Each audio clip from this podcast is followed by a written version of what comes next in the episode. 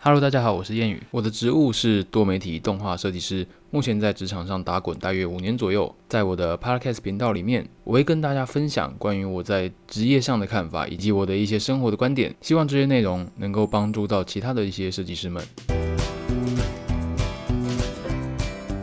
我觉得养成习惯对我来讲不是一件很难的事情。譬如说减肥，好了。最近我又从大概七十五公斤左右减到了六十六了。很多朋友、很多我的同事都问我怎么减的，在两个月左右的时间减了大概九公斤到十公斤左右。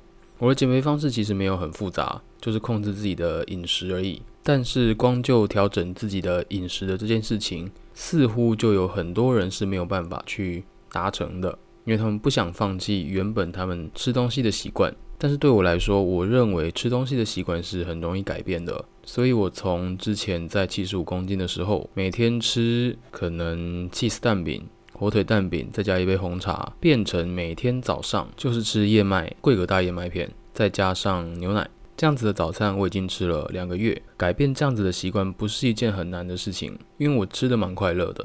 我从之前就想要经营 YouTube 了，但是因为上班。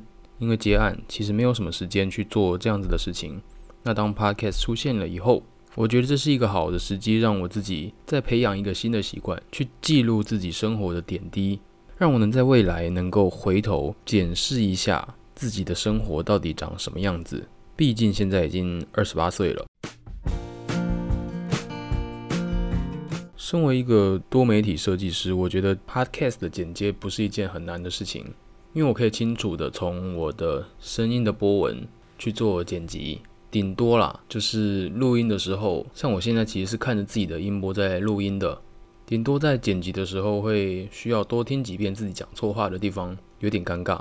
为什么我要录 podcast？我刚刚有说过，因为我想要记录自己的生活，而且我想分享。我觉得分享这件事情对我来讲是一件很快乐的事，不管分享什么样的事情，除了分享生活。我觉得在工作上，我也喜欢去分享关于我自己拥有的知识或技术或经验，那种跟别人交流的感觉很好。前阵子我看到一个叫做 FIRE 的一个行动，这个概念是从国外看见的。一个发起人他在他过往的生活，他发觉他自己似乎没有真的那么快乐，他把时间投入在工作上面，渐渐的他发现他的时间并没有真正的用在他认为的快乐上。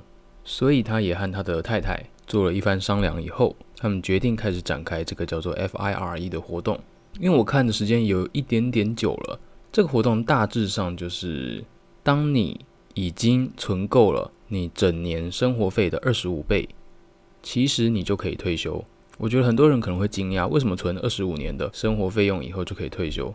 它的概念是，当你存够了这二十五年的费用以后，这二十五年的总金额。还要有每年能够帮你创造四趴被动收入的机会，你才能退休。如果有投资的朋友，其实你们会知道四趴这个难度说高不高，说低其实也不低了。其实就像是投资在呃我们台湾所谓的 ETF 上面，例如零零五零这样子的产品上。那今天不是要讲投资，所以我不会在这个地方做太多的描述。但总而言之，对于 FIRE 这个概念，我是很喜欢的。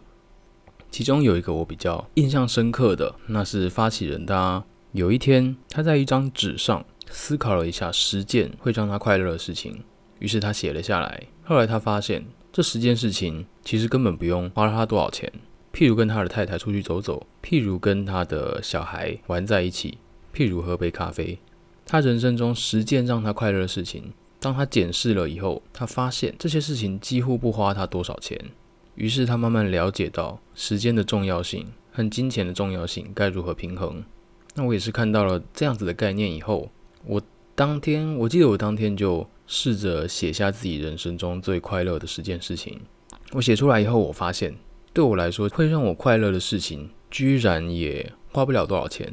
其中一个我觉得最简单，那件事情是我喜欢听下雨的声音，不是那首歌，我是真的喜欢听下雨的声音。尤其是在晚上睡觉的时候，小时候遇到台风，风吹雨打，那个时候不知道为什么，其实蛮讨厌下雨。但长大以后不知道为什么，逐渐的喜欢听下雨的声音。另外，那些值得让我开心的事情是什么呢？十件事情里面几乎有九件事情是不花太多钱的。譬如跟朋友玩桌游，就是让我会非常开心的事情；譬如自己在电脑前玩 Steam，也是让我真的开心的事情。另外，能跟家人在餐桌上聊天，在客厅聊天，这也是我感到快乐的事情。基本上都花不了我多少钱，所以我慢慢的开始去想，工作跟生活上我应该要怎么样平衡。二十八岁了，目前我的存款大概是近三百万左右。其实我平常不太跟朋友、不太跟家人谈自己的存款有多少，同时其实我也不太知道社会上二十八岁的人应该要有多少存款。但总之，目前的我存款就是大约三百万左右。我是当一年的兵，从二三岁退伍以后，已经工作了至今大约五年了。五年的时间，其实我的工作可以说是从来没有断过。从第一份工作开始，我就是多媒体设计师，直到现在我都是，只是慢慢变成了有管理的压力的设计师。看着自己的存款，其实我现在很长很长在思考，究竟这五年来我少做了哪些事情。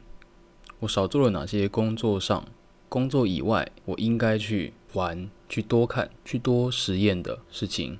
二十八岁了，我现在回头看这五年，我认为自己这五年其实花了太多的时间在工作上、在结案上。回头检视自己，似乎这五年来没有太多值得我感到骄傲的事情。应该说，没有太多我觉得回想起来是真的很开心的事情，除了那些存款以外。所以现在开始，我想养成自己录 podcast 的习惯。